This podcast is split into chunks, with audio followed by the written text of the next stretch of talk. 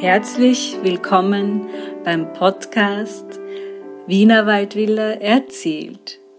Mein Name ist Anja Rechberger und ich erzähle euch Geschichten und Wissenswertes über Villen im Wienerwald.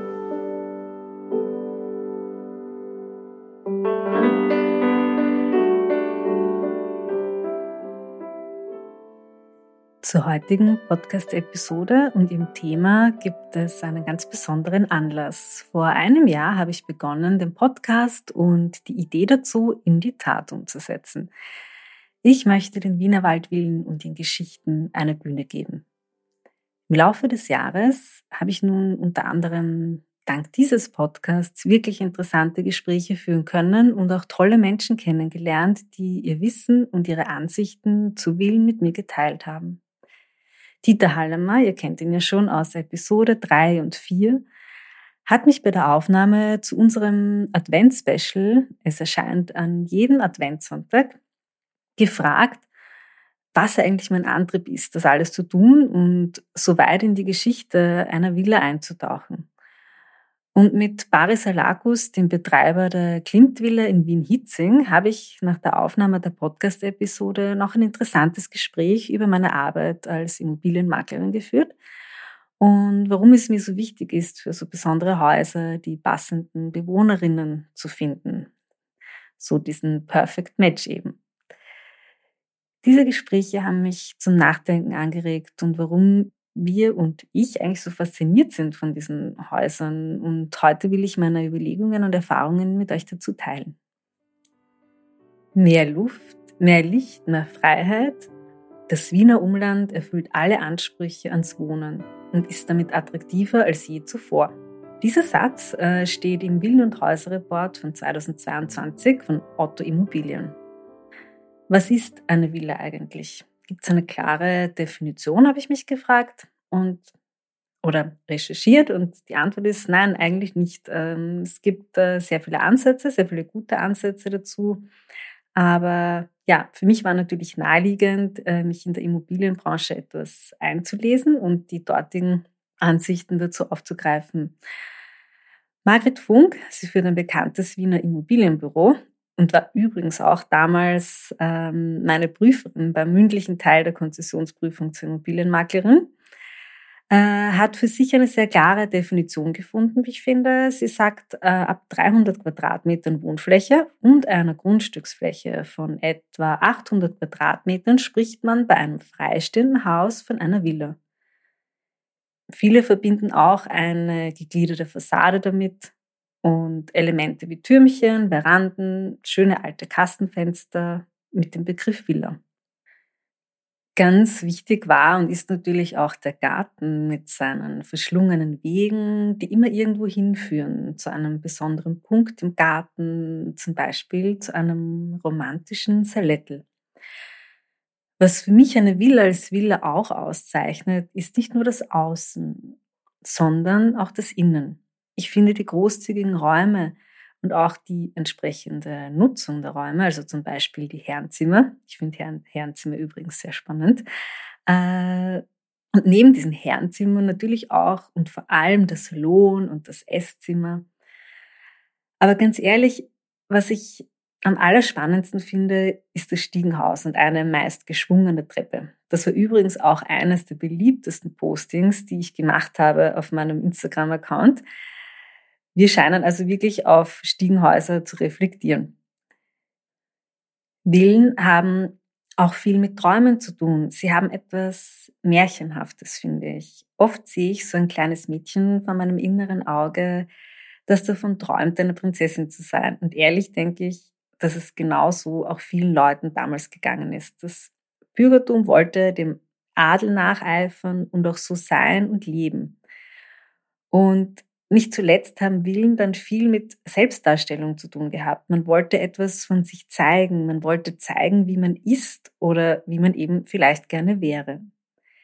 Eine Villa ist ein Statement. Sie zeigt, was man hat und wie man ist. Ja, und deshalb hatte man noch gerne Gäste bei sich in der Villa zum Essen oder auch zum Spielen. Aktuell habe ich Auszüge aus einem Tagebuch gelesen, einer Villeneigentümerin, die fast täglich wo zu Gast war oder selbst Gäste hatte. Man hat auch gemeinsam Spiele gespielt oder, was mir besonders gut gefallen hat in den Erzählungen, sie haben gemeinsam Englisch und Französisch gelernt. So, nun habe ich äh, sehr viel darüber berichtet, was eine Villa ist oder sein kann und wie toll das nicht alles ist. Es gab aber durchaus auch kritische Stimmen. Villen waren nicht immer beliebt bei allen. Der ausgefallene Baustil wurde oft kritisiert, sowie die Verbauung der Landschaft. Es gab durchaus Leute, die die Villen architektonisch sehr wenig interessant fanden und auch nicht schön es sogar seltsam fanden, zum Beispiel, dass zwischen den Häusern ein Abstand ist. Das war ein sehr spannendes äh, Zitat, äh, das ich gefunden habe.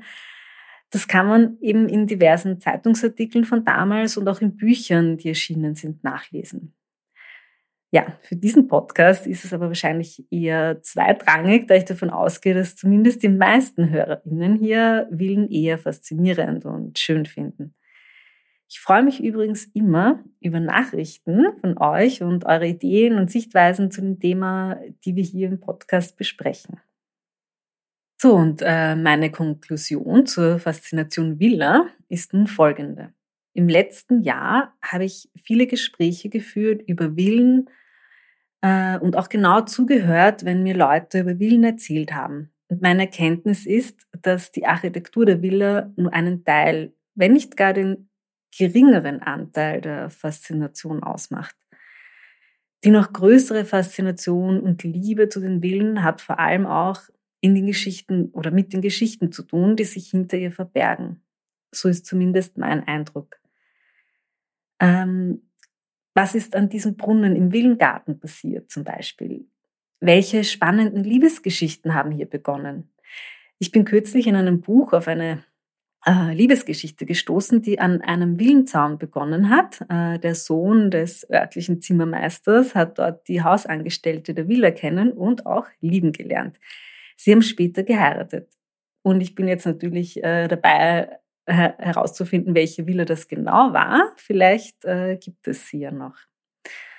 Ja, wie ihr seht, wir lieben also Geschichten, auch wenn es nicht unsere eigene Villa ist, möchten wir etwas darüber wissen. Es gibt auch so viele Menschen, die hier wertvolle Arbeit leisten, um möglichst viele Geschichten zu den Villen zu erhalten. Forscher, Autoren, wie zum Beispiel Marie-Therese Arnbaum zum Beispiel, die schon eine ganze Reihe an ähm, wertvollen Büchern zu Villen an besonderen Orten Österreichs veröffentlicht hat. Äh, kürzlich ist auch ein Buch zu den Villen in Baden erschienen, oder nicht zu den Villen, zu einigen Villen in Baden erschienen. Dazu gab es auch eine Ausstellung. Ich habe euch damals auf meinem Instagram-Kanal äh, mitgenommen, als ich dort war. Den Link zum Buch kann ich euch gerne in den, in den Shownotes äh, verlinken. Ja, und wenn ich unbedingt noch erwähnen möchte, in der Arbeit an den Villengeschichten sind die Mitarbeiterinnen und Mitarbeiter auf den Gemeinden, die meist im Stillen wirklich hervorragende Arbeit machen und die Archive der Gemeinden betreuen. Dazu möchte ich auch unbedingt einmal eine Podcast-Episode machen. Ja, und mein Beitrag, um die Faszination Villa aufrechtzuerhalten und den Häusern auch etwas von ihrer Geschichte zurückzugeben, ist dieser Podcast hier. Ich möchte die Geschichten von damals erzählen, aber auch die Geschichten von heute für die nächste Generation festhalten, damit man sich das dann nicht mehr so mühsam zusammensuchen muss. Ich freue mich auf die weitere gemeinsame Reise mit euch, den Willen im Wienerwald hier eine Bühne zu geben. Für die Adventzeit habe ich mir ein besonderes äh, Special ausgedacht und gemeinsam mit Dieter Hallermer auch aufgenommen. Es wird jeden Adventssonntag eine Episode erscheinen zu Themen wie Sommerfrische, Gartengestaltung und Villenarchitektur. Also bitte gleich vormerken, jeden Adventssonntag erscheint eine Episode. Heute möchte ich mit einem Zitat von Reiners enden, dessen Aussage für mich ein wichtiger Antrieb ist für die Arbeit hier. Die Villa als Verpflichtung zur zeitgenössischen Interpretation des Lebens. Schön, dass du wieder reingehört hast. Bis bald und alles Liebe, Eure Anja Rechberger.